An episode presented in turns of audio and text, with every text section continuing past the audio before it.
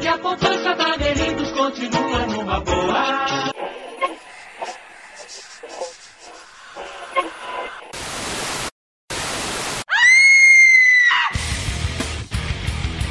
Seja bem-vindo você, ser vivo ou não, né? Nunca se sabe quem tá aí do outro lado a mais um episódio do podcast Frequência Fantasma, seu podcast sobre filmes de terror, suspense, mistério e todo esse universo macabro.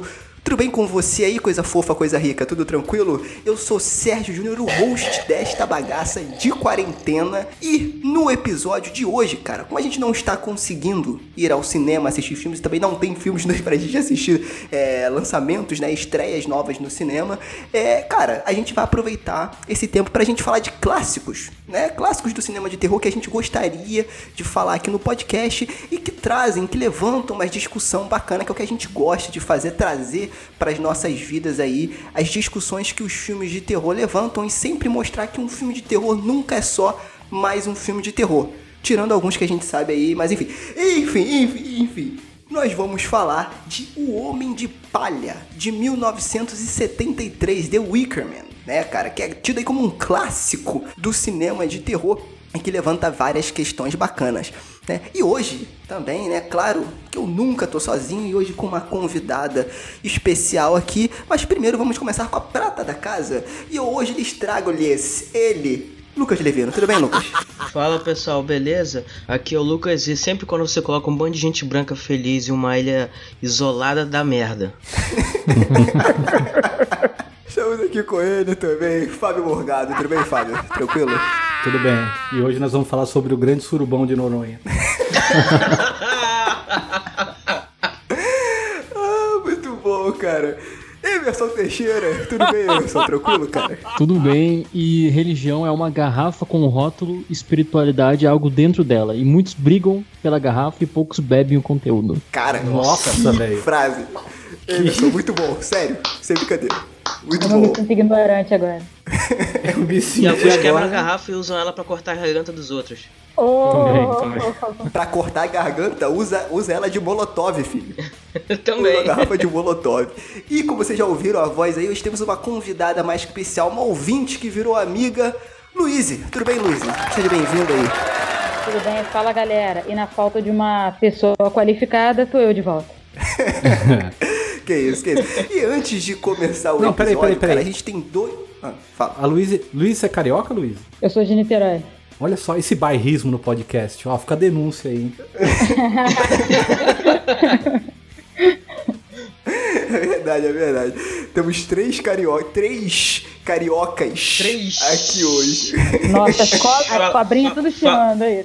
É, fala, fala frutas cristalizadas. Frutas cristalizadas. Fala Corinthians, Corinthians. Ai, gente, muito bom, muito bom. Antes da gente começar o episódio, tem dois recadinhos bem legais. O primeiro é que, cara, se você não segue a gente ainda nas redes sociais, siga, por favor. Principalmente lá no nosso Instagram, que é lá onde a gente é mais ativo e a gente anuncia lá primeiro de todas as redes sociais que o episódio já está no ar. Então segue a gente lá no arroba Frequência Fantasma. Estamos também no, no Facebook, Frequência Fantasma, e no Twitter, arroba Frec Fantasma. E cara, o nosso segundo recadinho antes de começar o episódio é muito especial, porque eu quero anunciar aqui pra vocês em primeira mão nosso clube de apoiadores oficial do Frequência Fantasma está no ar, cara. Nossa seita fantasma. É isso aí, salva de palmas. Palmas, porque enfim saiu, enfim saiu, cara. E, cara, isso é muito importante pra gente, é muito especial pra gente. Por quê? Você já ouviu falar aí, você que segue outros produtores de conteúdo, que, cara, é osso, é difícil produzir conteúdo, não é fácil. Então a gente criou esse clube não só pra ajudar nos custos aqui do podcast, né, que é o site, hospedagem, domínio, enfim. Vocês viram que a gente tá com um site novo aí também mas para trazer vocês cada vez mais para perto da gente, para a gente criar uma comunidade do Frequência. Não é à toa que o nome se chama Seita Fantasma, né? Porque aqui só os exclusivos, né? Os caras ali que chegam junto e que vão ajudar a gente a construir um podcast maior, até porque a gente quer fazer projetos maiores, mas a gente precisa da ajuda de todos vocês aí, da nossa comunidade do Frequência Fantasma. Como que funciona? A gente escolheu a plataforma PicPay para poder iniciar a nossa jornada. Por que o PicPay? Tem várias plataformas legais aí que ajudam, que poderiam ajudar a gente. Tem o Colabora Ponto aí do nosso amigo Fábio Franzoni, tem o Padrim, tem vários, tem um monte aí. Qual é o legal do PicPay? Nada mais é do que uma carteira digital. É um aplicativo grátis, você entra aí na sua loja aí do seu celular, baixa o PicPay e você pode ou cadastrar o seu cartão de crédito, e é tudo muito fácil, ou então transferir um dinheiro para sua carteira digital, que é o PicPay, e o dinheiro fica lá. E uma coisa bacana que interessa para nós, fudidos da vida, que a gente paga e é pago por pagar. Calma que eu vou explicar.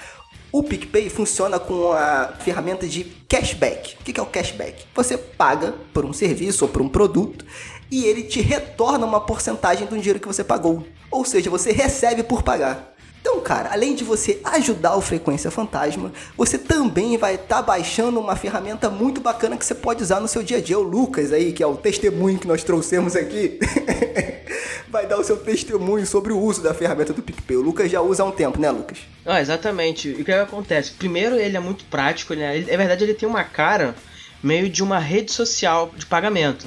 Né? Então você vai criar lá a sua conta, botar seus, seus cartões e tudo mais. E aí você vai ter seus amigos, as pessoas que você conhece, os estabelecimentos e tudo mais, né? Para você poder estar tá fazendo o pagamento.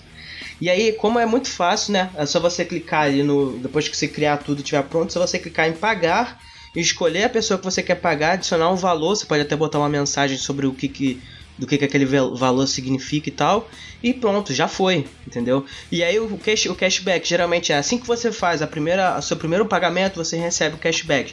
Geralmente é 15 reais, mas é, sempre tá rolando é, é, promoções assim esporadicamente de que você também ganha cashback em outros tipos de, de, de produtos ou serviços, entendeu? Então, além de ser fácil, você também ainda tem essa, essa vantagem. E como que vai funcionar os planos do Frequência Fantasma? Simples, são três planos e a gente tentou fazer uma coisa bem acessível para que todo mundo que possa consiga ajudar a gente de alguma forma. Então são três planos. O primeiro plano é com apenas um real um real você já está ajudando Frequência Fantasma. E aí a gente vai criar uma página lá no nosso site onde vai ter ali os fiéis da seita. Ou seja, o cara que já ajuda o Frequência Fantasma com um real já tem o seu nome gravado eternamente na página dos apoiadores oficiais do Frequência Fantasma.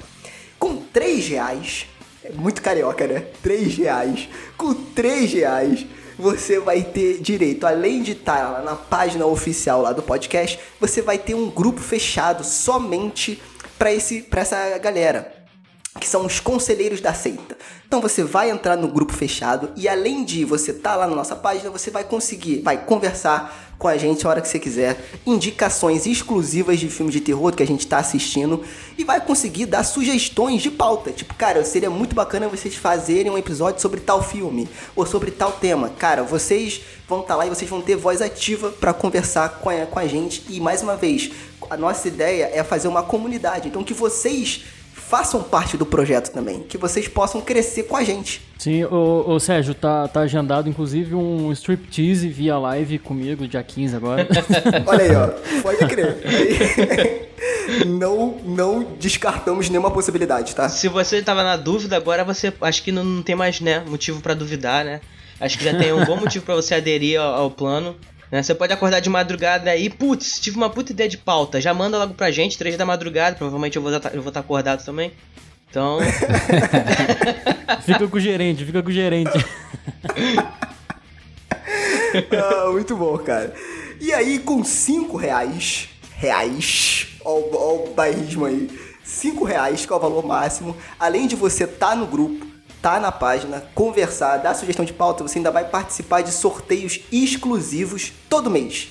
Então todo mês a gente vai sortear alguma coisa. Ah, o que que vai ser? Não sei, a gente não tem ideia. A gente vai ver junto o que que vai ser e todo mês a gente vai sortear pra galera aí, seja um livro, sei lá, um funko, é, pô, qualquer coisa, uma caneca, um, voodoo. chaveiro, um boneco voodoo, um- uma tábua de Ouija, enfim, não sei. A gente vai ver aí e a gente decide junto.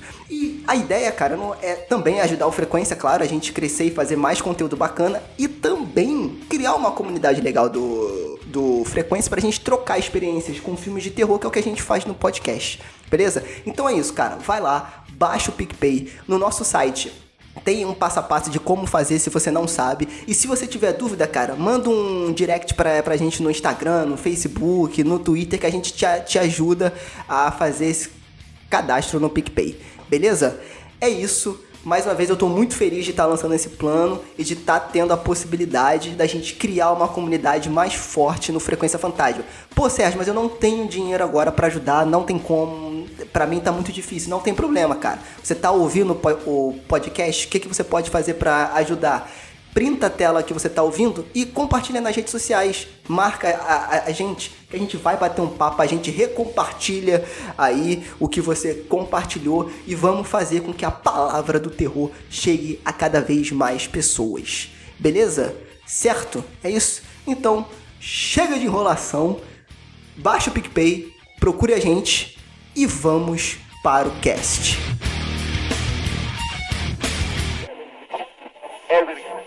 Oh my Lord, take this at the bottom of the river. The devil has come to carry me home, lay me at the bottom, the bottom of the river. Então, meus amigos, é isso. No episódio de hoje a gente vai conversar um pouco sobre O Homem de Palha, de, 60 de 73, dirigido pelo Robin Hard e roteirizado pelo Anthony Sheffer, cara. Antes da gente entrar no filme, e que eu acho legal, que é, o, o filme ele traz questões bacanas, bem legais, e eu acho que essas questões, diferente do Poço, vale muito a pena ser discutido, né? E além dele trazer questões legais, o filme é executado de uma forma muito O que eu bacana. acho mais legal é que, assim, você começa a ver o filme, você não sabe se ele é um suspense policial, se ele é um, um- um horror místico, ou se ele é um musical do capeta da Disney, tá ligado? que aquilo lá é o musical do inferno da Disney, cara. A trilha sonora do filme realmente é uma coisa a se destacar, cara. Muito boa. Mas o melhor é quando você percebe que ele é os três, né, Fábio? É pior. Exatamente. Melhor do que o Exatamente. musical do capeta preferido, que é A Branca de Neve, que é o melhor musical do capeta. olha aí, olha aí. Branca de Neve é um filme de terror? Será? Olha, aí, olha aí, olha, o bom, é, o bom, é um bom questionamento, cara. É um bom questionamento. Mas eu vou te Todo falar, mundo sabe trilha- que todos os filmes da Disney tá cheio de piroca, né? Então, vamos lá, convenhamos. né? Exatamente. É brasileirinhas. Cheia de mensagem subliminar pra é, converter seus filhos, né? Ah, começou o Lucas. a olha subverter a Xuxa seus filhos, suas crianças. É, tá bom. coisa dos Illuminatis. Então, cara, a trilha sonora é muito boa. Inclusive, as músicas dos rituais, cara, durante o filme, são, cara, são boas, cara. Me deu. Quando, quando eles estão. Não, quando eles começam a cantar na taverna, eu quase levantei, cara, e comecei a, dan- a dançar junto, mano. Eu falei, mano. Eu percebi que a letra é bem escrota com a filha do, ta- do taverneiro. Mas a música, cara, a- a- aquele clima, eu não via há muito tempo no filme, cara. Eu falei, cara, que coisa bacana, cara. E é bem coisa de ilha mesmo, né? De, daquela comunidade que fica meio que ribeirinha, que fica ali, sei lá, meio isolada, assim. É uma coisa meio. É, uma parada. Isso, Cara, eu moraria isso aí, fácil isso aí. naquela ilha lá, ouvindo o acústico do Burzum a vida inteira ali. Morar naquela ilha, mas tem que ensinar a galera como é que a agricultura funciona, né? Porque tem uns problemas aí. É, que- como, é, como era o como era o mundo antes da engenharia engenharia agrônoma. Agropop. É, e a, a, e a- a safra não foi boa? Ah, queima o fulano lá e que resolve. É, rápido assim. Pra contextualizar, cara, a sinopse do filme é bem simples, né? É, um belo dia, o sargento, acho que é, sa, é, é tenente, sa, sa- Sargento, é, sargento. Sargento caga recebe regra. uma carta. Isso aí, sargento cagarrega. Recebe uma, uma carta falando que uma criança está de- desaparecida na ilha de Samarail, né? E foi enviada pelo Lord Samarail. Não, a, a carta ele? é anônima. Ah. É, a carta é anônima. Desculpa, é isso. É porque o Lorde também tem. Bom, enfim. E aí, beleza, ele recebe a carta e fala: Claro que eu vou investigar. E aí ele vai pra ilha e investigar o desaparecimento dessa garota. E a sinopse do filme é basicamente isso, cara. E aí, uma, uma questão que o Fábio começou a levantar que eu achei legal é que é o estilo de filme que eu curto. Que é esse estilo mais é, policial, de tipo assim, cara, alguma coisa está acontecendo e eu preciso descobrir o que que é. Eu adoro essa linha de ra- raciocínio de filme, de tipo assim, temos um mistério, vamos tentar descobrir. E dentro desse mistério tem um clima de terror e de suspense que rola ali o filme inteiro. Eu acho bacana que quando ele chega na ilha, cara, quando as pessoas, aquele grupo de, de, de pescadores, não, não são pescadores, são pessoas que moram na ilha, recebem ele, e eles já não conhecem a garota, aquele clima de, cara, alguma coisa está errada, é muito bem construído, cara. E, Tipo, no início do filme, é uma parada que fala, caralho, o que, que tá acontecendo? Tu sabe que não é tão simples quanto ir lá e achar a, a menina, só que quando eles começam a falar, cara, eu nunca vi ela aqui, ela não mora aqui e tal. Só que toda essa sequência, eles passando a foto uma pra uma, já cria um clima de tensão muito legal, cara, que muito filme atual não consegue fazer. É, mas ele já. Ele, ele também já descreve bem o personagem do sargento lá, o sargento, que até brinquei, falei, o Isso. sargento caga a regra. Sargento Que- pau no cu, né? Exato. Pra quem não viu o filme, ele é uma mistura de Inês Brasil com Cabo da Ciolo. É ai, ai, ai, ai, Jesus, ai, ai, meu Deus, glória a Deus. E ele chega nessa lá, ele chega metendo de dedo no pessoal, tipo, é Jesus aqui, meu. Mano, quem é Exatamente. professor exatamente. representado naquele filme, velho. Por quê? É, A professora tá lá passando de tua, tá falando da mamadeira de piroca e aí chega ele e interrompe, pô. Não pode isso aí, não, tá ok? Vamos parar com essa aula aí. tem, que, tem, tem que filmar isso aí e denunciar, tá ok? Isso aí é coisa de vagabundo, tá ok? Vagabundo! Eita, eu pare- parecia agora o Agnaldo Timóteo, cara. Menino, menina, você menino, menina, menino, menina. Mas enfim, minha imitação é uma merda. Vale mencionar que o filme, ele é baseado, assim, brevemente no, no livro Ritual, escrito pelo David Pinner. Ele foi publicado em 67. que fala também sobre esse ritual aí que acontece. Que, que assim, vamos, vamos, vamos, vamos, antes da gente entrar no filme, eu acho bacana a gente contextualizar historicamente o que, que estava acontecendo naquela época, no lançamento do filme. O filme foi lançado em 73. Né? E aí a gente estava saindo, eu acho, aí vocês me corrijam, tá, tá gente? Pela pouca pesquisa que eu fiz, a gente estava saindo um pouco, quer, quer dizer, não saindo, mas a, o movimento hippie, que começou lá na década de 60, estava perdendo um pouco de força nos Estados Unidos em alguns outros pa- países, mas ainda tinha alguns resquícios dele. E eu acho interessante que esse filme ele bate muito forte nessa tecla. Principalmente a religião que eles é, é, levam em consideração no filme, que tem uma parada mais de liberdade sexual, do, do- do- dessa coisa toda, que também é uma das coisas que o próprio movimento hippie prega, né?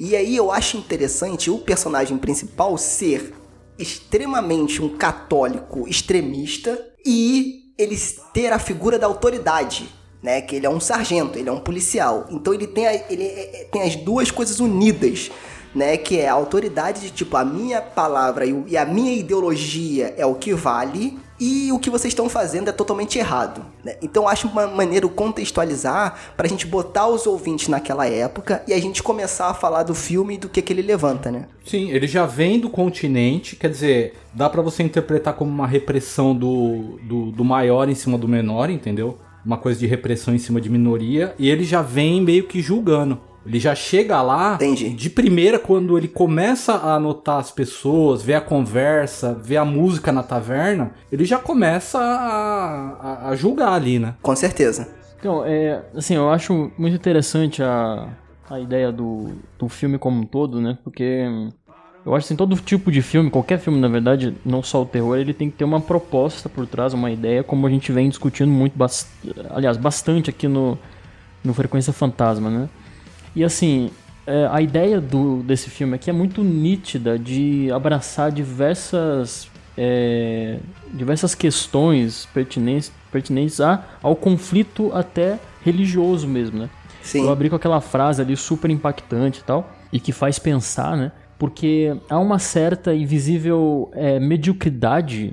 Aqui eu não quero ofender ninguém, mas existe uma mediocridade quando você é inserido em uma é, crença, ideologia, o que é que seja, você passe a reparar as a dos outros, né, dos demais que não é mais verdadeiro do que a sua, só é diferente sobre a sua visão de mundo, sobre as suas crenças. E é isso que aconteceu durante muito tempo na, na própria história, né?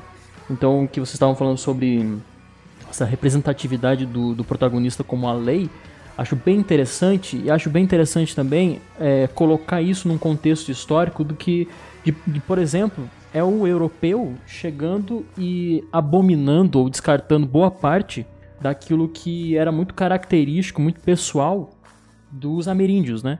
Então, é, é, assim, é, a é a mesma coisa, você tem uma cultura e existe uma, um superior, muitas vezes essa desculpa vem de um certo é, desenvolvimento, enfim, né? Tecnologia, etc. Mas é principalmente essa visão eurocêntrica, no qual você aponta o dedo e diz que é errado, né? Tudo aquilo que um Sim. dia foi é, essência para a sua própria origem. E eu acho interessante porque isso condiz com a ideia, eu acho bem relevante colocar isso no começo desse podcast, com a ideia do paganismo em si. Porque muitas pessoas se confundem, enfim, esse filme tem uma clara referência ao Wicca, eu vou aqui tentar dizer. É, e assim, tudo que eu vou dizer aqui é um, é um eu não estudei recentemente, então eu vou dizendo aqui, vocês vão. Até o Lucas com certeza fez uma pesquisa aí mais interessante do que a minha. Ele vai complementando ao longo que eu vou dizendo aqui. O, o paganismo é uma palavra que vem do paganos, que diz tão somente aqueles que viviam no campo. É, esses camponeses, então, eles, por terem uma vida completamente enraizada na natureza e por ela sobreviviam, né, ao próximo dia, uma condição extremamente é, limitante até, de todos os sentidos, mas limitante. Hoje a gente sabe disso, evidentemente. É, eles tinham uma, uma relação muito contemplativa da própria natureza, então eles é, acreditavam que a natureza existia é, com uma relação com o divino por si só. É como se todos os elementos da natureza fossem uma partícula de um deus, de, de algo é, etéreo, de uma divindade, que não davam um nome como nós damos hoje. Né? Hoje o homem é, moderno, contemporâneo, extremamente é, ciente, né? Eu estou dizendo isso muito entre aspas aqui, ironicamente. Ele tende a classificar aquilo que ele não sabe, mas ele reduz de modo que se torne uma coisa só. Então a gente coloca todas essas crenças em um nome, Deus. Pronto. Temos Sim. aí uma, uma classificação. O monoteísmo veio para destruir essa perspectiva mais abrangente, né? É, e aí, os, o pagão, é, di- diziam que eram pagão aqueles que, após a cristianização no Império Romano, é, não foram batizados. Então eles eram considerados pagãos. Aí eu quero dizer aqui, no- no- numa certa introdução aqui desse papo, que é bem interessante, é que o, o paganismo passa a ser uma visão daquele que está dentro de uma religião que é vai, se, vai se dissipar, vai se tornar a, a, a protagonista do pensamento, né, da- das filosofias, etc. E o paganismo vai ser aquele que é o outro. Então cria-se uma distinção entre eu e o outro, entre eu e o resto do mundo. A, a gente sabe muito bem que a formação do catolicismo é muito baseado no, na absorção de algumas características de religiões pagãs. Os próprios demônios, né, que hoje a gente fala que são os demônios e tal, eles são, aliás, um dia todos eles foram deuses de, de- das civilizações, né? Então assim, é uma absorção do outro de modo que quando uma, um lado ou um se fortalece, ele começa a acreditar que tudo aquilo que não pertence ao que ele julga certo é, é maligno ou é distante, digamos assim, sendo que tudo se origina de uma mesma fonte. Então, Sim. assim, o, o paganismo é isso. Hoje, através dessa linhagem, eu estou falando aqui numa uma, uma abordagem extremamente antropológica, na verdade, é, o, o paganismo é isso, é a- todas aquelas formas de crença de religião que é, não estão vinculadas àquilo que nós hoje, brancos, com essa visão eurocêntrica, etc., acreditamos como é, original né, e, e principal, digamos assim.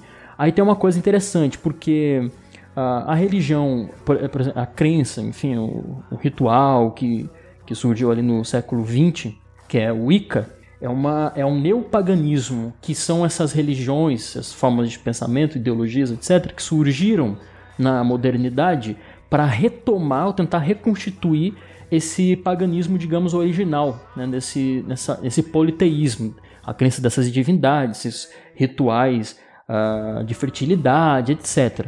E uma coisa que eu acho interessante notar é que não é meu campo de estudo o Wicca propriamente dito, mas é do, muito, muito, muito, do interesse da minha irmã e tal, e eu passei a ficar muito curioso sobre isso.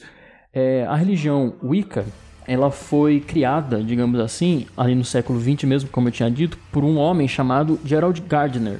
Ele, ele viajou o mundo e tal, conhecendo várias, vários campos espirituais, etc. E em 54 ele lança um livro que se chama A Feitiçaria Hoje. E aí ele vai, então, nessa, nesse livro tentar é, realmente propagar uma ideia é, cuja pretensão principal é retomar realmente algumas características, alguns conceitos dessa, dessa, desse paganismo original, digamos assim. E é interessante que ele compra uma ilha que é localizada entre a Escócia e a Inglaterra, e ele vai fazer tipo um museu dedicado à história da feitiçaria. Então, o personagem Lord do Christopher Lee nesse filme é totalmente baseado no Gardner.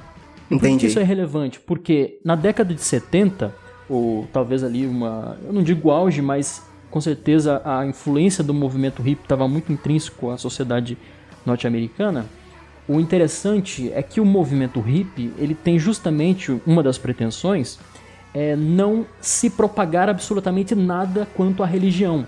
Então eles tinham uma influência, claro, do budismo, do hinduísmo, essa coisa da não violência do, do Gandhi e tal. Só que a questão era, é, eu estou aberto, né? E quando dentro da contemporaneidade você está aberto, você meio que está sendo vanguardista, sendo o seu tempo, sabe? Porque meio que você colide com aquilo que propagaram pra gente.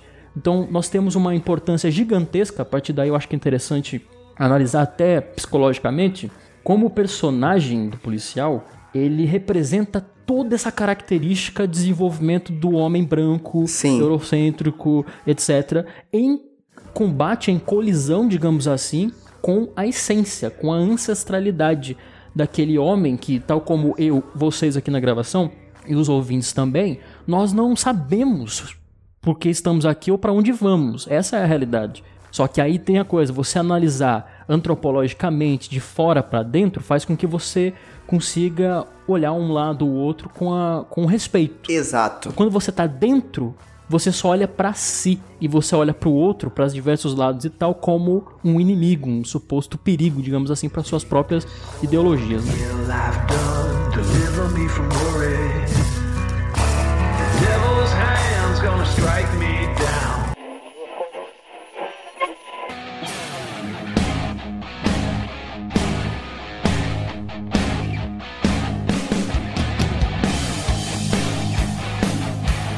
Tem uma coisa interessante que você falou, Emerson, que é o seguinte. E isso foi o que me pegou nesse filme. Por quê? Apesar de eu falar de capirotagem, sanguinolência, eu sou católico praticante, tá? Então, tipo assim, eu pratico a religião. Beleza. E aí eu vi que o sargento, nesse filme, ele é caracterizado como se fosse um católico extremista demais. E, re, e que justamente causa essa colisão. Por que, que, eu, que eu falo isso? E eu acho isso, cara, eu achei. Por isso que esse filme me, me pegou e eu mas achei sensacional. Aí, mas peraí, Sérgio, ele é extremista nos olhos, ah. nos olhos do século XXI, nosso agora, ou ele é extremista naquela época? Porque eu acho que naquela não, época ele não era extremista. Olhos. Então, pros, não, mas, mas eu acho que esse comportamento sempre foi extremista. As pessoas que não queriam enxergar dessa forma, porque para eles era normal. Entendeu? Mas para ah, mim isso sei, sempre foi. É, eu acho que não, porque eu sempre foi, Lucas. O, o que aconteceu. É porque hoje a gente tem um outro olhar das com, coisas. É porque o que aconteceu com o filme, né? O, o filme sofreu censuras pesadas, inclusive até mesmo o, os rolos originais dele se perderam porque a distribuidora, é, ela sem consentimento dos realizadores, ela é, fatiou o filme inteiro justamente para ele poder ser aceito. E mesmo assim, muitos países não queriam aceitar é, passar esse filme nos cinemas, entendeu? Ele foi extremamente então, subversivo para a época. e causou justamente esse impacto de, de, de, de, de contraponto entre religiões em uma época em que isso era meio, entendeu? Meio complicado de se abordar. Eu sei, eu entendo, mas aí. Não, mas hoje ainda é válido. A Inglaterra tem um histórico bem grande com relação à censura de filmes, né? Então eu acho que ele tá, é, ele tá certo nessa questão. Ele era norma, na verdade. Choca pra gente, mas ele Hoje era dia. norma. É. Exatamente. Sim, não, beleza. Mas a minha questão é, É, o do seguinte, sargento que, o- por que quê? você tá querendo dizer, né? A questão do, Isso, da- do isso, é personagem. Eu acho que ele se encaixa ainda hoje. Entendeu? E- exato. Então, é, é aí que eu quero chegar. Por quê? Eu vou, eu vou contar uma situação que eu acho que o Lucas soube e que aconteceu na paróquia que eu Ah, frequento. sei, que sei. é o seguinte, todo ano, no dia 20, né, no dia do zumbi, o que, que a nossa paróquia faz? Isso é do nosso pároco, porque ele, ele tem esse pensamento. A gente faz uma missa totalmente voltada para as religiões negras, religiões africanas. Porque, como ele mesmo fala, ele fala que todas as religiões o pensamento é um só, gente. É propagar o amor, fazer essa coisa toda, né? Que eu não vou entrar aqui na questão de religião, cada um tem a sua, enfim. E aí o que, que a gente faz? A gente monta a paróquia toda para receber essa galera. Então a gente celebra as religiões africanas. Então vem a galera da Umbanda, vem- enfim, a gente toca as músicas católicas, só que numa roupagem africana. Então a missa não é com violão, com bateria, não é com atabaque, com pandeiro, com com a galera que de fato faz acontecer o negócio. E no ano de 2019, no ano passado, a gente recebeu a visita de um grupo de católicos extremistas, que inclusive arrumaram confusão no final da missa, falando que. E aí é uma outra coisa que vai se misturar com política, enfim, que lá só tinha é, lulista safado, comunista, Olha esquerdista, que não sei o que. Ou seja, qual o meu ponto? Aonde que eu quero chegar? Que a parada é a seguinte: o que o, para mim, o que o Emerson falou, a frase que ele iniciou o podcast, pra mim é o que resume o que a gente tá vivendo hoje. Tem a bebida e todo mundo quer é, é, a bebida é vendida, digamos, entre muitas aspas, para que você beba o que tá dentro dela, que é o conteúdo, né? Só que as pessoas não se atêm ao conteúdo, as pessoas se atêm ao rótulo. E aí usam o rótulo para poder dar nomes à sua bebida, ou seja, à sua ideologia. E isso que o filme me pegou.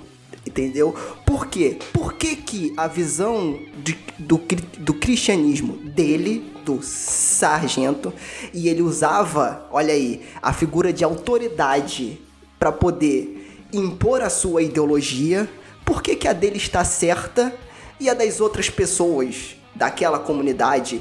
E tipo assim, tirando uma outra coisa que é minha, meu, Sérgio, olha, aqui estou falando, eu, meu, Sérgio, eu não, apesar de qualquer religião e crença, eu sou contra sacrifício de qualquer bicho e pessoas. Então, tipo assim, cara, é, é o pensamento daquela comunidade. Por que, que o meu está certo e o dele está errado? Se no final eles tinham esse lance de propagar, digamos assim, o amor, a comunidade. etc. Claro que é um filme de terror, gente. Então tem a questão do terror de queimar o cara vivo, enfim, etc. Mas eu acho que o que o, o que o Emerson falou desse conflito é que faz esse filme rico e o que faz o Midsommar, por exemplo, pobre. Quando você compara os dois. Entendeu? Isso que eu acho legal. Então, o, o Emerson tocou numa- na questão bem interessante que é o fato do policial ter essa representação do homem da lei, né? E aí eu, eu vou mais além disso, porque pra mim, além da representação dele como um, um católico, um cristão é, é, fervoroso, quase estoico, ele também é o, o- a representação do Estado. Porque, por exemplo, vamos, vamos fazer um resgate aqui do, desse filme. Esse filme teve uma grande influência em uma obra de arte, é, de uma gravura, né, na verdade, de um, de um antiquarista. Eu não sei como é que se, se, se diz isso, mas enfim, era um- é, uma, uma, uma, uma gravura né, que representava né, sacrifícios é, de pessoas por, por, pelos povos celtas, né, sacrifícios drui- druidas, druidas. É, e o que, que acontece? Essa obra de arte ela, ela foi baseada, inspirada em relatos né, sobre de uma outra perspectiva que não é a perspectiva dos, daqueles povos. Por quê? Porque muito se, se é controverso hoje em dia, né? Se os povos celtas, né, que, na- que é onde esse filme tem mais inspiração, praticavam ou não esse tipo de ritual. Agora, o, o que se tem de relato, é, digamos assim, é mais sólido é, justamente de outros povos, como principalmente os romanos. Inclusive tem até um relato do próprio Júlio César falando durante né, as guerras gálicas que ele presenciou esse tipo de ritual, enfim. Só que o que acontece? Essa é uma visão de um povo que está é, subjugando outros, que, é um, que eram no caso os romanos. E inclusive eles né, invadiram toda essa região da Península Ibérica, da Bretanha e tudo mais, onde esses povos celtas viviam. E aí eles têm esses relatos, né? Como o Emerson falou, que é a demonização daquilo que é bárbaro, que não faz parte do, do, do, da civilização, né? Que no caso são os romanos. Os romanos eram a civilização do mundo daquela época, né? Então, para a visão deles, era isso. Se você não era romano, você era bárbaro. Inclusive, tem toda a criação do, do termo pagão para você poder ma manter os seus costumes e, e, e, as suas crenças. Você tinha que pagar tributos a respeito disso e tal. E aí o que acontece? Você tem a cristianização do Império Romano em 500 depois de Cristo. E aí o que acontece? Você passa a pegar do Estado romano uma crença politeísta por uma monoteísta e transformar o cristianismo nessa vertente moral, né, nessa base fundamental do que vai ser o Império Romano dali para frente. Entendeu? Então isso tudo vai perdurar até a sociedade que a gente tem hoje em dia.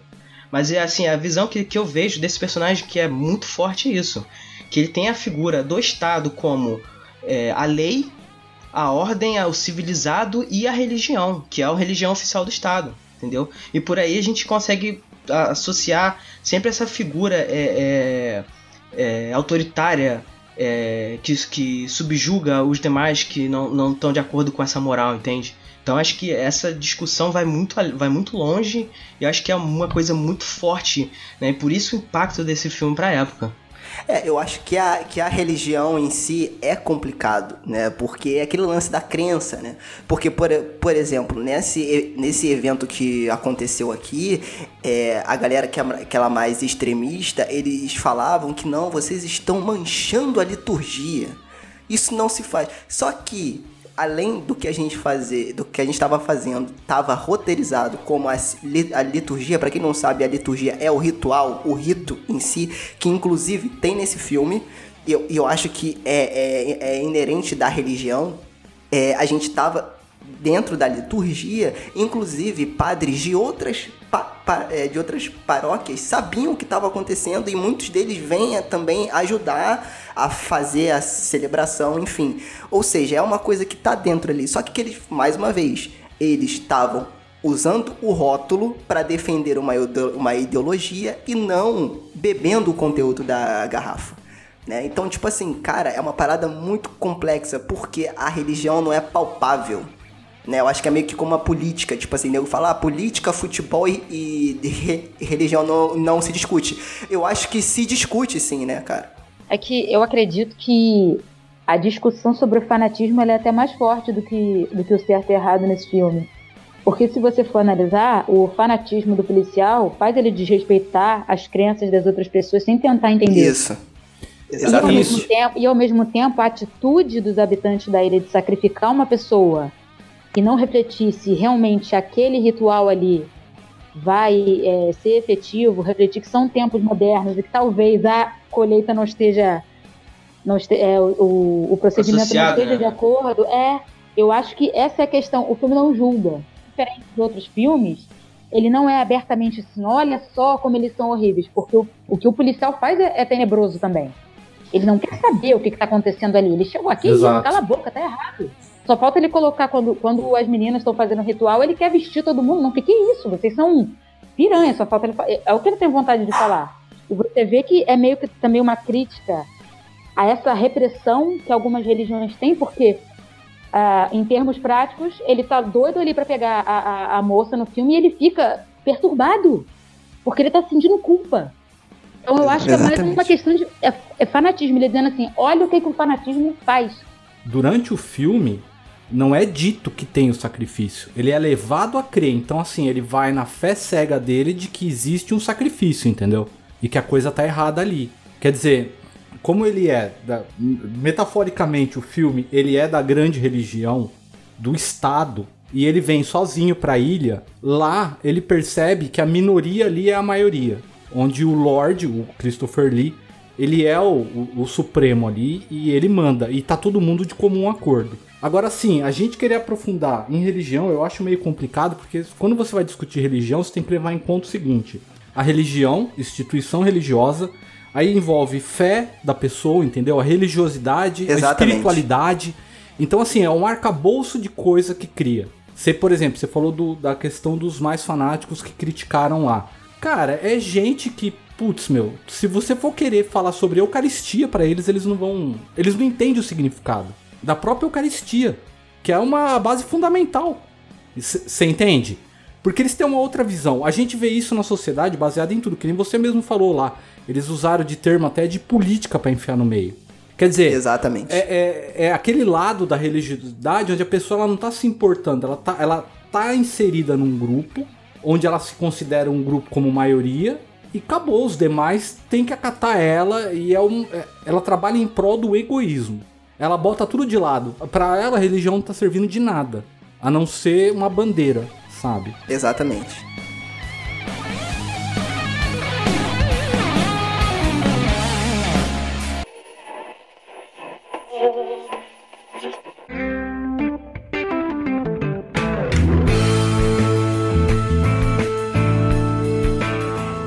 Você colocando no contexto daquela época, cara, é um filme muito forte, né? Não, pra aquela época é porque ele tá. É porque assim, e isso que eu acho legal também. Por quê? É, é, por que, que é muito mais fácil a gente fazer um filme de possessão? É muito mais fácil a gente fazer um filme de possessão, de espírito, porque o catolicismo, além de ser, acho que é a religião mais, mais forte aí hoje em dia, ainda, por enquanto, né? Eu acho que a cultura do catolicismo, ela, ela é- é mais. é- é- ela é mais forte e, e como todo mundo já conhece, é muito mais fácil, é muito mais fácil você entender um filme que usa os ritos católicos. E isso que eu acho maneiro, e por que, que eu gostei do Midsommar? Eu sei que tô trazendo o Midsommar várias, várias vezes aqui, mas não só ele. Filmes. Vê lá que você vai É falar, eu- hein? É, é porque eu, eu, eu virei bait do Ari Aster, então, enfim. Ah, cara, desculpa. O cara faz um filme pra dizer que é a obra dele e quando o cara copiou a porcaria do, do- do outro filme lá. Desculpa. Preciso falar isso aqui. Calma, calma, tá Não, mas eu acho que calma nem aí, tá precisou, bom, porque calma aí. todo mundo sabia que era cópia do Midsommar. Todas as resenhas que eu vi e tal, tava assim, o filho mais novo do Homem de Palha. É, não, mas calma. Então, o que, que eu tava quer- querendo falar é o seguinte. Cara, é muito difícil a gente ver um filme que ele use uma outra religião como tema principal. E eu acho que essa é uma outra característica, uma outra qualidade desse filme que a gente pode discutir aqui, se for o caso, e indicar até outras coisas para nossos ouvintes também. Porque, cara, é muito difícil. Por que, que eu acho que é difícil? Porque você não conhece. E aí a gente entra em conflito e se coloca na posição do cabo da ciolo desse filme, do sargento caga-regra, que é, cara, você não conhece aquilo. Então, pra gente que não conhece, é muito mais difícil você entender. Você falou assim, ah, eles poderiam abordar mais esse lado. Só que eu acho legal porque ele colocou a gente nos sapatos do Cabo Daciolo e falou assim, cara, o que, que raios está acontecendo aqui? Porque todo aquele ritual deles entregarem aquele virgem pra Afrodite, que seria lá a filha do taverneiro, cara, assim, é, eu como católico, eu vi que, cara, é como se fosse um rito da igreja. Tem música, tem um ritual, tem a caminhada até o altar, até onde você tem que fazer o, o, o, o a, a o que você tem que fazer naquele momento do ritual. Ou seja, mais uma vez, religião ali se esbarrando, né? Porque tem música, tem todo esse lance de, cara, cada hora é um ritual diferente,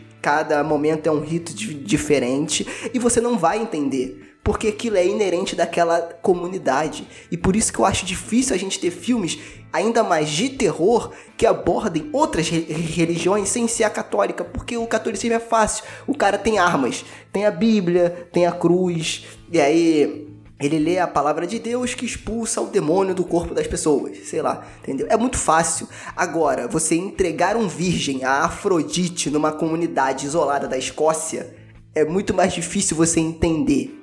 Então acho que, não sei se essa foi intenção do diretor, e aí o Emerson pode complementar, mas você é, você se colocar nos sapatos do cara e falar assim, beleza, eu também não tô entendendo nada do que tá acontecendo aqui. E por isso que eu acho difícil a gente ter filmes assim, e por isso que eu gosto do, do Midsommar. Apesar dele ser uma cópia do Homem de Palha, é... eu acho interessante ele atualizar um pouco, mesmo que tem coisas que pessoas não gostaram, enfim. Eu gostei do filme, eu achei legal, eu acho bacana quando ele bota outra religião no centro da história, que é uma coisa que a gente não conhece, e eu acho legal isso, a gente não conhecer e ficar se questionando, mas o que, que raios está acontecendo aqui, cara?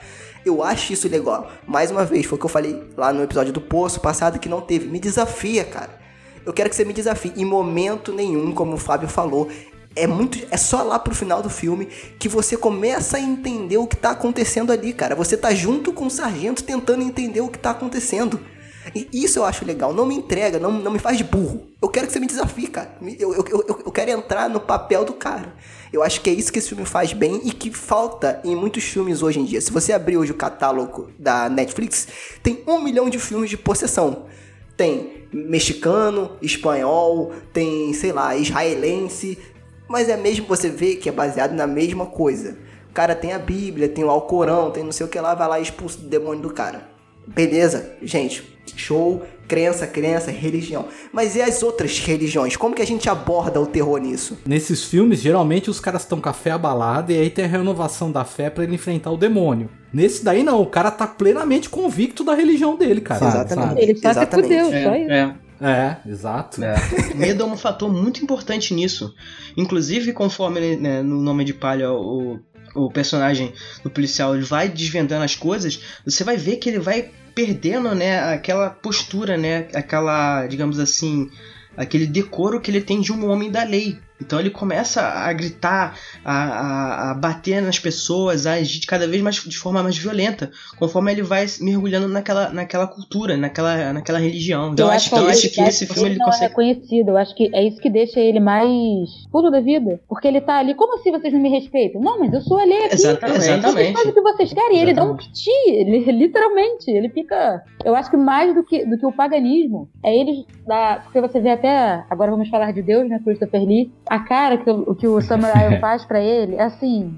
Vai, meu filho, fala, o que, que você. Já acabou, Cláudio? É. Ah, não, já, mano, já acabou, Jéssica. Tem, é, mano, é. Quem, é você, quem é você aqui, né? Tipo. Não, ele fala, você é o caçador sendo a caça. Quando é que ele fala, você quer, ser o, você quer ser o, o bobo? Seja o bobo.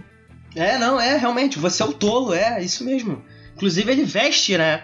A, a fantasia do, do, do, do bobo, né? Pô, é muito foda isso. Caraca, e, a, e agora que eu tive esse insight, porque ele veste a fantasia do bobo e ele, no final das contas, foi o bobo, porque tava tudo já planejado. planejado. Exatamente. Ele crente que tava se dando bem e desde o início ele é o bobo. Cara, que filme sensacional. Assistam, pelo amor de Deus, gente. Esse, esse filme é fácil de você achar hoje. Joga aí no Google, dá uma gugada, Homens de Palha de 73. Assistam, gente. Esse filme é muito bom. E, tem, e, e naquela cena que você, você mencionou, Sérgio, que a personagem. que Eu me esqueci o nome. Eu esqueci, eu esqueci o nome do personagem, gente. Foi a mal. Willow. Mas é, mas é. Isso, a Willow, ela tá lá com, com, com o rapaz lá. E aí tem um. E aí o, o, o, policial tá na cama tentando ignorar os sons dos dois lá no outro quarto. Aí tem o, o, outro personagem que eu não vou lembrar o nome agora, mas ele faz um, um monólogo muito foda. Eu até anotei aqui para falar para vocês. Ele fala assim, abre aspas, abre aspas é, acho que eu poderia voltar a viver como os animais. Eles são tranquilos e independentes, não acordam no escuro chorando por seus pecados, não me deixam enjoados discutindo suas obrigações a Deus, nem o dele se ajoelha para o outro ou para o seu semelhante que, vi, que viveu há milhares de anos atrás nenhum deles é respeitável ou infeliz por toda a terra. Porra, cara, é muito foda, cara. Esse texto ele já diz é, muito, do que, que o filme veio, veio a dizer, entendeu? É, eu, eu, acho assim, isso aí que vocês estão falando é, em relação ao personagem, enfim, é basicamente aquilo mesmo que. O que, que é o Estado em comparação a, a essa discussão filosófica até do de assim de, um, de uma ideologia, de uma posição diante a natureza, o mundo, é, que vem antes da formação do próprio Estado tal como conhecemos hoje. Então assim o Estado, a, a lei, etc. É tudo uma construção extremamente, isso estou individualizando, né? Mas o, o, a ciência do Estado, a ciência da lei, a ciência de outros é, pontos aí, é, passa sobretudo por uma construção social E essa construção social vem envolvida uma série de coisas, inclusive a própria religião é, pluralizada hoje, que nós sabemos que é o catolicismo. Então, assim, ou é o monoteísmo, né, colocando de uma maneira mais abrangente. Então, assim, o que acontece é que aquele que está é, tá inserido dentro dessa, dessa visão até é, unilateral, ele consegue, assim, na verdade não, é possível analisar, se a gente se distancia um pouco do objeto observado, que o ser que está nessa linearidade, ele tem muito, muito mais nós, né? Todos nós temos vários nós, que nós vamos é, desatando ao longo do, do, do, da nossa vida, na verdade, da nossa jornada, e alguns também chegam ao final da vida e não conseguem desatar nó nenhum. Mas o, o interessante é que, assim, ele, ele não consegue assimilar. Não é que o personagem seja mal por essência. O personagem ele está extremamente condicionado e prisioneiro de uma construção social que daí vem balado uma série de coisas, como por exemplo ideologias e a religião. Então ele tá cheio de nó, cara. Sabe, nesse lugar que ele tá, nessa ilha, que poderia ser a mente, poderia ser, enfim, é uma mente liberta, uma mente que é, permite é, a si ser o que quer, né? É que nem a Sexton, há de ser tudo da lei. Então, assim, é, é uma série de filosofias de vida, de, de, de até é, posicionamento religioso que é, faz um vínculo com a ancestralidade que vai dizer exatamente isso. Não é que existe um Deus, você é um Deus diante a natureza que também é um Deus, porque nós somos partículas de uma coisa superior, do todo. Entende? Então essa não definição é muito interessante porque é, coloca o homem é, é, é aprisionado nessa, nessa construção social que coloca ele diante das suas próprias é, vontades. Ele tem desejo, cara. O protagonista nesse filme tem desejo sexual, mas ele se inibe por causa justamente dessa construção social. Ele está nessa ilha, ele não está no mundo dele. Mesmo assim, ele se policia. Mas quem o policia? É a sua consciência. É só isso que existe ali. Então, assim, não tem Estado, não tem mulher, não tem casamento, não tem instituição, não tem porra nenhuma. O que tem é consciência, e a consciência dele é amarrada dentro da construção social. E eu acho interessante porque, é, assim, não existe muita explicação do que está acontecendo a explicação e tal é mais assim uma, uma atmosfera. Eu acho que a música nesse filme é, não é por acaso, é, é, é muito interessante a música para nos climatizar, sabe? Para é, assimilar um pouco, não através da explicação, porque o filme não verbaliza o contexto ali do, do local, mas ele, ele contextualiza a gente na atmosfera e o interessante é que a não explicação, por exemplo, esse conceito da Afrodite, etc., assim, é mais por clima mesmo e das músicas, como eu tinha dito. E o interessante é que, no fundo, cara, a, essa não explicação é coerente porque a ignorância e a intolerância, que são objetos ali intrínsecos ao personagem principal, é, é demonstrado em primeira pessoa. Então nós, espectadores, não assistimos o filme é, para aproximar Isso. A, a, ilha. Nós aproximamos Exatamente. com o protagonista. E aí bate de frente as nossas ideologias, independente de qual seja, com a realidade ali da ilha. Então o Fábio tinha falado lá no começo do podcast, ah, eu viveria tranquilo nessa ilha. Tá, mas mesmo você tendo essa, essa inerência, Fábio, eu não sei os demais, é, nós somos colocados na experiência cinematográfica atrás de um personagem extremamente limitante, intolerante, tal como hoje, por exemplo, nós temos muito, muito essa coisa. Né, não sabemos disso, abrange a política também. Então, assim, é um processo, cara, principalmente no, no, no, na contemporaneidade, é, é, um processo super enriquecedor porque bate de frente não só é, cinematograficamente falando, como filosoficamente falando, entende? Então aí nós temos a, a, o gancho da arte, entendeu? Porque assim, é possível colocar todos esses conceitos que eu estou falando aqui na própria, é, é, vamos dizer, na, na, fotografia, por exemplo. A primeira vez que ele encontra, ou que ele sabe, mas também não sabe porque ele não quer conhecer, é, aquela mulher que é Afrodite e tal, tem um, um pai que está levando o filho, né, é, para sacrificar o filho, sacrificar entre aspas, né, é, pra deusa Afrodite que crê em ser aquela mulher loira lá, que é muito bonita por sinal, a atriz. é, a primeira vez que ele vai olhar essa, essa mulher, o que tá acontecendo no mundo externo, digamos assim, ele tá dentro do quarto, E ele tá no, no quarto dele, então, na janela, então olhando para fora, e ela vai aparecer na outra janela. Na, no quarto dele tem uma luz, assim, uma luz fluorescente e tal, iluminando um pouco o quarto. E no dela é uma coisa bem é, é, sombria até, uma coisa muito cinza. E isso a gente vai perceber que vai mudar depois, sabe? Tem uma outra cena que ele vai pra escola, e aí me pega também porque, pô, eu sou professor, né? Então, olha aí a, a simbologia interessante, é, que também dá para contextualizar no mundo moderno. E ele fica, ele vai assim, ele, ele meio que fica cercando a escola como se fosse mesmo um animal, assim, que vai atacar. E é mostrado a sua figura do, do protagonista lá na parte externa, na parte assim, com gramado e tal, e a professora meio que ensinando ali as crenças deles e tal. E ele, assim, visivelmente com uma, uma, uma, uma postura extremamente irada, assim, sabe? É, pronto para atacar, digamos assim. E a sala de aula em si também é muito interessante porque as meninas estão ali, formais e tal. E tem todo o lance da carteira, né?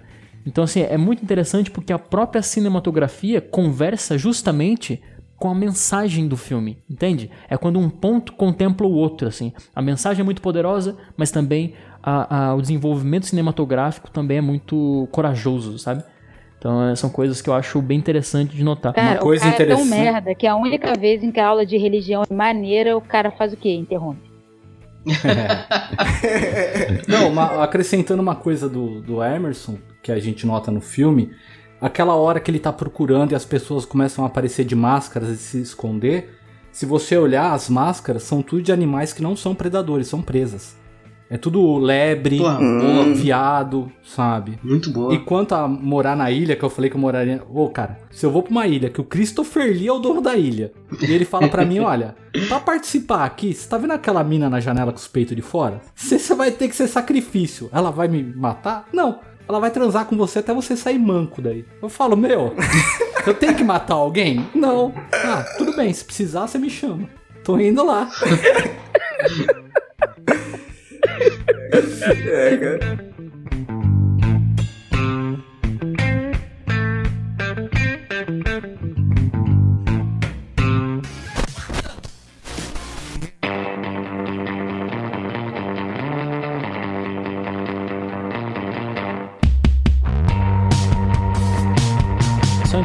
Que eu ia mencionar uma coisinha da cena final, assim, não sei se, se convém falar antes do, dessa explicação do documentário e tal, que o Lucas vai fazer.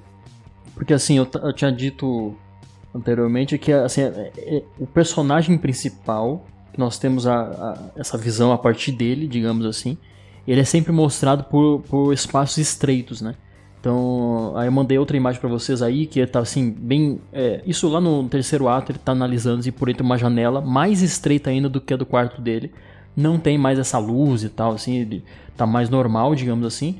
É, e aí, na cena final, onde acontece mesmo o sacrifício, é o único momento onde nós temos uma, uma, uma, uma, uma- uma filmagem é, é, subjetiva. Então nós temos uma, uma, uma vista, digamos assim, no filme, não dele sobre caminhos estreitos, mas sim da visão dele para com o mundo externo. E aí quem vai ser olhado assim é a, a, a sociedade ali, é aquela ilha, são as pessoas da ilha. Então assim, é muito interessante porque nós somos queimados juntos com o, o protagonista, sabe? Diante dessa, dessa realidade aí. Porque se ele é, é visto como aquele que observa no começo do filme, como aquele que tá é, olhando com atenção, mas também não tá entendendo porra nenhuma porque ele não quer entender, no final ele é sacrificado e aí sim ele vai passar a ver aquela sociedade como uma, uma junção assim, de coisas mais fortes do que ele, sabe? E é muito interessante essa decisão da, da, tela- da, da filmagem subjetiva, porque nos coloca aí sim, finalmente, no final do filme, nós temos essa visão subjetiva dele, sabe? Não à toa ele tá queimando, entendeu? Então, assim, olha, é, aqui há uma inversão e você vai ser jogado cinemato- cinematograficamente, filosoficamente, contra suas próprias ideologias, entende? Então, assim, isso na década de 70, cara, é uma subversão de um tamanho quase que inacreditável, sabe? Porque é evidentemente que estava tendo toda aquela coisa da contracultura, etc. Mas, poxa, imagina, né, apresentar isso para um grande público e ainda com uma, com uma proteção por trás né, de uma indústria que sempre fez filmes completamente diferentes também. Eu acho assim, é um filme extremamente poderoso, entendeu? Ele pega assim essa vibe de filmes que eu não sei se a gente vai recomendar alguns filmes depois e tal. Sim. Mas ele pega essa vibe de filmes que conversam com uma coisa muito íntima e coloca o espectador para confrontar ele mesmo, entende? Porque essas ideias e tal de, de, é, de enraizamento do, do, da população com a natureza, é, somos parte de todo e uma liberação sexual, etc. São coisas assim interessantes né, de se ouvir, mas são pensamentos que colidem com uma manipulação que restringe o ser humano de ser ele mesmo, muitas vezes. Ou pelo menos a gente acha. Então, assim. É, é uma certa forma de uma mentira que se foi, foi propagada diante ao longo de muitas décadas, muitos séculos, que eu acho muito nociva, assim, para o, para o indivíduo mesmo. Que, como eu disse, com um estado frágil, ele transforma a religião numa seita, no sentido de transgredir mesmo, sabe? A, a, a, ou seja, ele, ele faz com que algo que seria uma fé se transforme numa violência para com aquele que não pensa igual. Então aí que eu acho que é, uma, uma é um problema muito grande, entendeu? Então, assim, né, a dica pros ouvintes, transem à vontade, enfim. façam, façam Se o que possível quiserem. na rua, né? Exatamente. Não, brincadeira, na rua é- não, gente, calma. Senão tu vai ser preso. Vai, vai, vai. Tem que ir, tem que ir. Você- Você você fala isso, ô, Emerson? Isso me lembra muito também, cara, algumas, algumas fotos jornalísticas, né, de como era a, a o, o Irã antes da, da Revolução Cultural e depois, né, como as mulheres eram tratadas na sociedade, sim. cara. Eu vejo essas fotos, assim, de, de comparação, eu acho muito forte isso. E assim, é uma coisa que, claro, não é. Vamos deixar assim bem claro, não é uma coisa que é exclusivo do, do islamismo. E aí você, obviamente, a gente tá falando do cristianismo aqui, mas você vê isso em diversas religiões, sabe?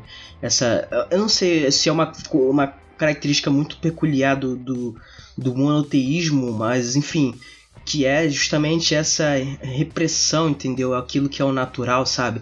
Porque, geralmente eu vejo como uma busca por algo que, é, que transcende tudo isso, mas quando ela faz isso, ela viola tudo que é natural. Ela precisa violar tudo que é natural e criar toda essa, esse, essa sensação de pudor e, e essa, esse, esse, esse, esse dogma de, de vergonha, né? Eu, eu acho que não tem palavra melhor para descrever isso do que vergonha, sabe? Do que aquilo que é natural. E aí você transforma tudo isso em, em- em dogma. Eu acho isso muito forte, sabe? Eu acho assim, o maior perigo desse filme, cara, eu acho que não é nem o extremismo, digamos assim, dele, ou a subversão, etc. Eu acho que o maior perigo desse filme na década que foi lançado é as autoridades, né, o poder, digamos assim, é olhar que esse filme é tão poderoso na sua mensagem que ele com, com certeza faria a cabeça de muitos jovens. Ele seria uma influência. Eu acho que o- a proibição, a limitação, a censura que esse filme passou, na verdade não é pela, pela, por ser transgressor, digamos assim. É realmente pelo poder achar ou acreditar esse filme como uma obra é, à frente do seu tempo, no sentido de que é, pode influenciar, entendeu? Então, assim, é quando uma obra de arte pode voltar-se contra o próprio poder, digamos assim. Sabe? Porque aquela coisa ali das mulheres, aquela cena né, antológica das mulheres fazendo um ritual de fertilidade e tal, bem é, clássico também na, na religião Wicca. E essa é uma coisa tão interessante, sabe? Porque é exatamente isso. Eu tenho uma certa, uma certa ligação com esses temas e tal. A bruxa que eu fale, né? É, gosto bastante. Não só de cinema, quanto também linha de pesquisa. Isso eu usei bastante na, na faculdade. Mas assim, é- é, as pessoas não estão acostumadas com isso, sabe? A maioria da população não está acostumada. Então, assim, imagina o choque de você ver um, uma, um pensamento. Eu tô falando aqui que não, não muito em religião, porque assim, eu vejo mais um sentido filosófico mesmo, sabe? É da mulher sendo ela, cara. A nudez sendo vista não de forma sexualizada, mas de uma forma a expressar-se quem é. Então, assim, a gente fica muito restringido a certas posturas, ideologias, etc., que não mostra quem somos. A gente se protege sobre um outro. Isso é muito perigoso porque descaracteriza, entendeu? Cada vez mais chega pra gente nas escolas, etc., crianças completamente descaracterizadas. Por quê? Talvez porque não entendam o seu corpo, talvez porque não entendam a sua sexualidade, talvez porque ache muito bonito o, o, a- o vento balançando a árvore, mas aí bate alguém nas costas e fala assim: não, isso aí não é bonito, não. O bonito aqui é essa, essa igreja aqui, ó. Mas não necessariamente Sabe? É, é, é, claro que é bonito também, mas não necessariamente só a igreja é algo bonito. Talvez o vento batendo numa árvore, talvez um pássaro voando no céu, talvez é, essa observação, às vezes, dos detalhes que nos cercam é a prova de que Deus existe. Entende? Então, assim, é limitante. Interessante dessa, dessas abordagens e tal é que faz não a gente querer ser uma outra coisa. É fa faz a gente querer, é, mesmo dentro de uma religião, observar o outro não como inimigo, mas sim como algo a complementar aquilo que você acredita, ou reforça aquilo que você acredita, não abomina, não elimina, entende? Exatamente. Então, assim, é, é muito interessante. Eu gosto muito de, de observar esses temas. E a gente falou aqui bem respeitosamente, entendeu? Sobre uma obra de arte que olha só onde nós chegamos. Então essa é a diferença de uma boa, de uma excelente obra de arte com uma obra de arte covarde, como por exemplo o Midsommar, entendeu? E o Poço também. É isso Calma. aí, é isso aí, pode Calma, falar, é isso aí. calma. Aí sim, aí sim. Briguem, desgraçados, briguem. Crente que você ia falar do poço, cara. Pô, aí você fere meus sentimentos, cara. Agora eu não quero o Matt B pelado dançando. Não, o poço não é o chamado, gente. Não, mas pelo menos o Poço é mais honesto, cara. Midsommar não é um filme honesto, cara. Para com isso, cara. Midsommar é um filmaço. Não, não é, cara, não Ah, é um é. filme bom, sim. Ouça o nosso podcast do Midsommar. Ó, é o que? É o que? O pessoal ouviu o episódio do Midsommar? Nossa. Eu acho que pra igualar todo mundo, tinha que todo mundo cagar de porta aberta. Pronto. Não ter mais. Eu acho que o cocô é o que iguala todo mundo. Então, se todo mundo cagasse de porta aberta, pronto. Ia acabar a vergonha, ia acabar. Eu tô vendo aqui essas imagens que o Emerson passou, né? E tá o policial aqui sempre pilhotando pela janela, né? Cara, me lembra muito aquele meme do Deus tá vendo você fazendo isso, sabe? é muito bom. Deus tá vendo esse paganismo todo aí, tá vendo? Aquele 1% pagão.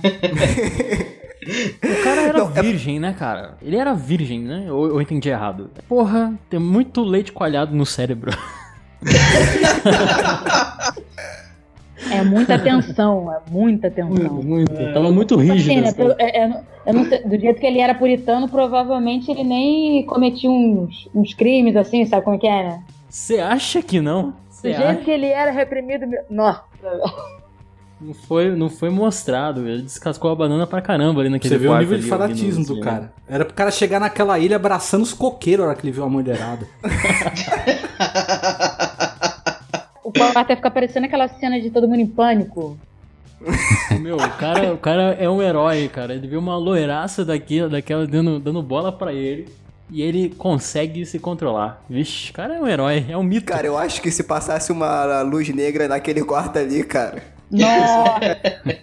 Não, mas eu achei muito, eu achei muito foda esse aspecto do personagem, sabe? E justamente pelo fato dele não ter cedido, cara. Eu acho assim que, porra, a, a moralidade, a, a. É isso que o Emerson falou, entendeu? Essa, a, a mente dele era uma coisa que tava tão atrelada àquilo que, por mais que. Cara, ninguém tá vendo, sabe? Ninguém vai te, vai te denunciar pro Vaticano, sei lá, que porra que ele acreditava. Não se entregar, sabe? Eu achei isso muito forte. É porque filme. ele passa o filme inteiro julgando, então ele sabe que ele tá sendo julgado por Deus. Exatamente. É, e é aquele lance do que tá escrito é o que tá certo, né? E não é assim, geralmente, né? Que é o que a gente fala bastante, que tipo assim, o pessoal fala assim, ah, temer a Deus. Temer a Deus não é ter medo, que é diferente. Não, exatamente. Entendeu? Então tem tipo esse todo esse lance que, bom, enfim, a gente mais uma vez, é porque esse filme, gente, fala sobre religião. Então é difícil a gente não abordar, né? Mas eu acho que como o Emerson falou, a gente foi bem respeitoso aqui e botou vários pontos de vista, entendeu? É, e no fundo também, cara, o fundo é bom ter gente assim, porque daí sobra mais mundo e mais gente pra gente se divertir, entendeu? Então é importante que exista também. importante, O cara. mundo tá acabando, não vai sobrar ninguém, velho. Caso a galera tenha faltado com respeito, sempre vai ter edição pra consertar. É, cara. Não, então, é- é- é, eu, eu acho que além da religião, o que esse filme ensina pra gente, foi o que muito que o Emerson falou, é, cara, você se dá o, tipo assim, o espaço de entender o que o outro pensa também, né? Antes de você chegar com dois pés no peito, cara, mas beleza, como que funciona? Caraca, que legal, que é diferente, como que é? Como é que, tipo assim, nessa, nessa, é, é, nessas celebrações que tem mais diferentes, assim, que a gente recebe pessoas de outras religiões, cara, eu fico com maior curiosidade. Falo, cara, mas como é que funciona isso lá? Por que que acontece assim? E o cara explica de boa. E é muito maneiro você, caraca, que parada maneira. Porque na nossa visão é uma coisa, ele é, mas na nossa visão é outra. E é, e, é, e é bacana isso, né? Então acho que a troca, eu acho que a religião também é uma troca de cultura, né? Então é, é bacana você tá querendo entender como é que funciona, né, cara? É, é porque eu acho que as pessoas, é aquele lance, né, do time de futebol, você não quer ceder. A minha que é melhor. A sua não, entendeu? Então, cara, eu acho que todo mundo pode existir feliz e contente, abraçado e vamos ser felizes, entendeu? Acho que é mais ou menos por isso. Como tudo tá indo pra esse caminho, né? Ah, e geralmente eu, eu falo assim, ah, dá uma lida então sobre a, o ponto de vista histórico do, do, do catolicismo, lê lá sobre Constantino, so, é, sobre o Concílio de Nicéia, sobre a aculturação do, do, do, catolicismo, né, das religiões e tudo mais, sobre a, a criação do, do, do da Igreja Apostólica Romana. Dá uma olhada para você ver, entendeu? Eu gosto de, jogo, de, de jogar isso daí para você as pessoas tentarem ampliar os horizontes, sabe, sobre o que, que é a religiosidade, sobre o que, que é uma instituição religiosa. Porque ela vai muito além da própria religiosidade, da própria fé, sabe? Vai questões políticas envolvidas, questões até mesmo militares de guerra e tudo mais, entendeu? Muito interessante. Eu acho que isso amplia essa visão do que que porque do que que por que que tem certas coisas? Por que, que tem certos ícones certos símbolos? Entendeu? Por que que pessoas fazem certas coisas é, e aí pode ser qualquer religião sabe? Por que que isso se aplica? Então quando você começa a buscar esse contexto fora da religiosidade você começa a entender muito melhor entendeu? O que tudo isso significa. Eu acho que isso válido eu acho que muito do que esse filme também aborda porque tem determinado momento até que o, eu cheguei a mencionar com, com o Fábio que ele é o filme chega a ser um pouquinho mais explícito do que precisava. Que é quando o policial começa, é, entra numa biblioteca e começa a ler um livro falando sobre os rituais e tudo mais. Eu achava que não precisava ter isso no, no filme. Porque ele, pô, ele deixa claro ali o que que tá acontecendo. Então não tem como você Mas duvidar. aquilo era pra ilustrar o festival que ia ter, né? Eu é, acho que ele sim. foi mais uma maneira só de ilustrar o que, que ia ter por vir na, naquele festival de maio. Não, e, e, esse festival, esse festival rola, sabe? é uma parada que algumas comunidades na, na, na Europa, isso rola ainda, inclusive com, com, com, essa, com as danças lá, e com, com, aqueles, com, com, com aqueles símbolos lá, o bobo da corte, aquele cara com, com cavalo e tudo mais, então, aquela parada rola, entendeu? Então eu acho que achei meio estranho ele ele lê aquilo ali e achar que, porra, aquilo não existe. Claro, não tem boneco de palha lá pra queimar a gente, isso não existe, tá? Mas rola, entendeu? Então, vários desses símbolos rola, como por exemplo a gente também tem aqui, sei lá, a, São Jorge, sei lá, essas festas que a gente tem por aqui, essas festividades e tal. Então, tipo, não é uma parada de outro mundo. Então é meio que, que rola um pouquinho desse estranhismo, sabe? Porque, tipo, a, a religião, ela meio que você, ela se transforma, ela se, se adequa. Por mais que ela seja uma coisa muito grande, que em vários países adotem, mas cada região tem uma coisinha, sabe? Que é sua particular. Então eu acho que o filme também lida muito com isso.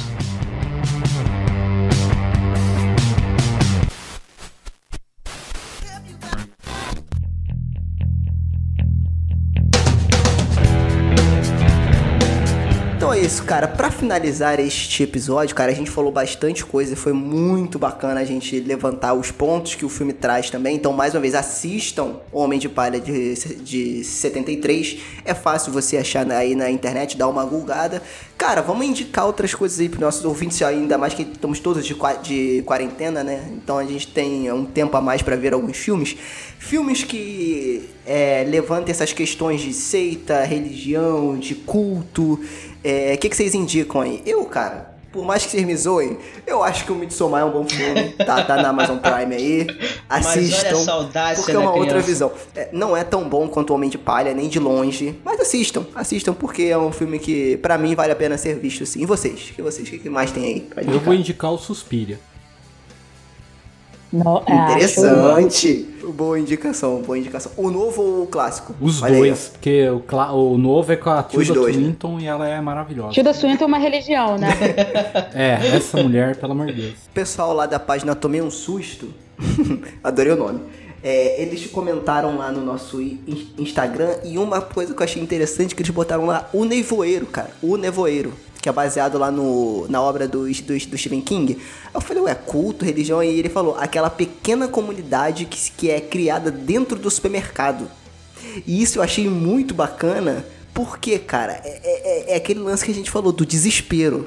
Cara, a gente tá de, de, desesperado, a gente tem que se agarrar a alguma coisa pra gente conseguir ter forças para sair dessa situação. E aí acaba criando aquele culto. E tem a maluca fanática lá no, no filme também. Tem a maluca fanática. Que tem uma hora lá, que ela fala exatamente. que existe sacrifício. Exatamente. E você, Emerson, tem alguma indicação aí, cara? Eu separei aqui Filme, algumas diretor. que são parecidas por algum motivo assim com esse filme. É, o primeiro, Virgem de 40 anos. Sacanagem. Não, tira, tirando a brincadeira, zoeira aí, tudo bem. Sejam virgens, é isso aí. Não, mas é um filme muito bom, mas é um filme muito Não, é bom. muito bom, mas enfim. É, assim, eu, eu pensei em alguns É um filmes filme aqui bom. pra falar sobre essa coisa da, da bruxaria, não no sentido assim, é, caricato, que a gente tem muito, né, por, por lendas, enfim, histórias de crianças, etc, mas pra problematizar mesmo a questão da, da bruxaria em si, é, e também, por consequência, ligado com o feminino, né. Eu, eu vou eu separei aqui alguns filmes, eu vou citar. É, primeiro, um filme de 1984 chamado Veneno para as Fadas, é, relacionado também com uma, com uma criança, enfim, que acha ser uma bruxa e assim, um desenvolvimento interessante. Ainda sobre bruxaria e sobre libertação sexual, também da década de 70, e isso eu acho que é bem interessante, tem um pouco da vibe desse, desse filme realmente, é, mas não Livrai-nos do Mal, um filme de 71, dirigido pelo Joel Seria, que fala sobre duas amigas. é, acho que até o Guilherme Del Toro fez uma- um remake depois, muito mais, é, muito mais produto, digamos assim.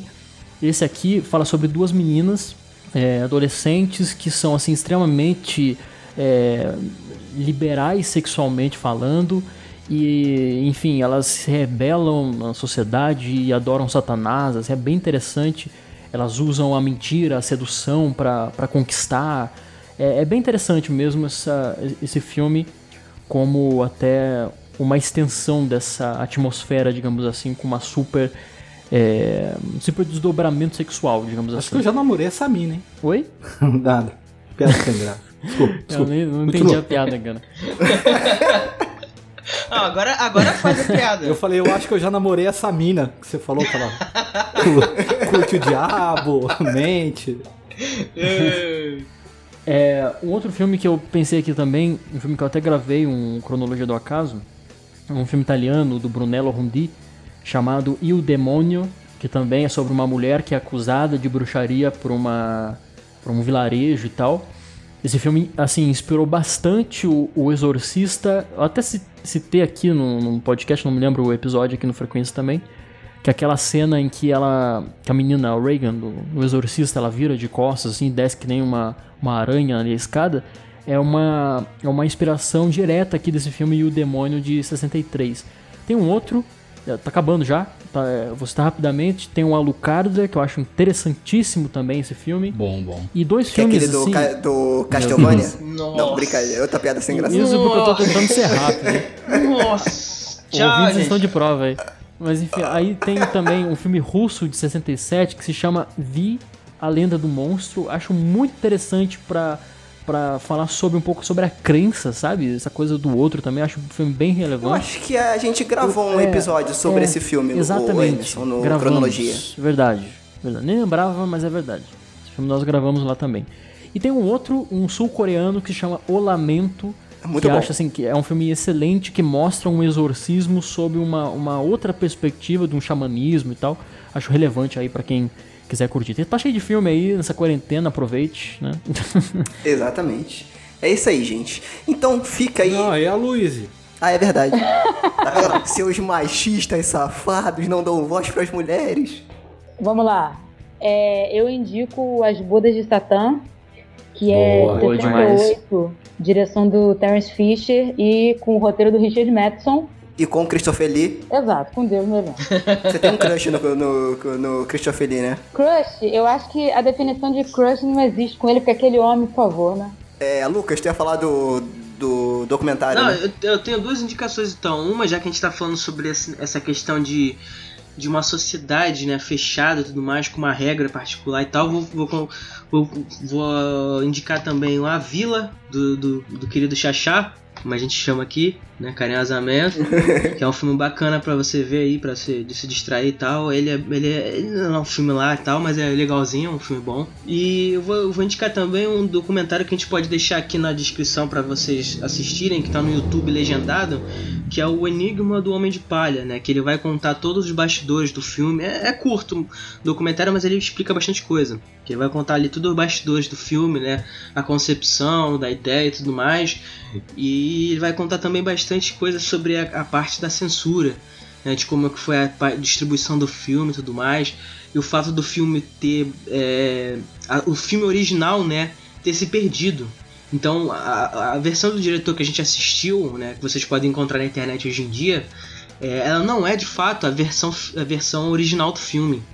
Porque muito daquilo que se perdeu é, na, na, na censura foi encontrado depois em coleções e tudo mais e foram se juntando, mas algumas cenas do filme, né, algumas partes do filme nunca foram encontradas, entendeu? Então é, é, uma coisa meio triste, né? a gente nunca vai poder ver esse filme realmente como ele foi, como ele foi idealizado. Mas aí fica a curiosidade aí para vocês assistirem também. É, é, é legal também para ver alguma, alguns perrengues da produção e tal, né? Para ver que o pessoal é gente como a gente, né? Não, e também sempre trazer essa, essa, essa questão que a gente sempre gosta de abordar aqui, que é o outro lado, na né? lado da produção, dos bastidores e tal, então acho bem bacana. Para encerrar, eu tenho duas indicações. A primeira é escutem a música do Iron Maiden chamada The Wicker Man, que só depois que eu fui me ligar que tinha coisa a ver quando eu vi o título do filme em inglês. Então, muito bom, Iron Maiden. Porque você que está ouvindo. Ora, ora, ora, exatamente, um escute Iron Maiden. Exa exatamente. E outra coisa muito importante, que é uma seita muito interessante, é a seita do Frequência Fantasma, cara. Então, antes de encerrar aqui, eu vou lembrar pra você, baixa o PicPay, gostou do meu link, né? Baixa o PicPay, busca lá Frequência Fantasma e ajuda nós a espalhar ainda mais a palavra do terror, certo? Ok? Então é isso, galera. Boa quarentena para todos aí. Pra, se ainda vocês estão ouvindo isso e ainda estamos de quarentena, boa quarentena para todos. E fiquem em casa aí, por favor, tá? Ah, senta o rabo aí. Fiquem em casa e ouçam a ciência. Valeu.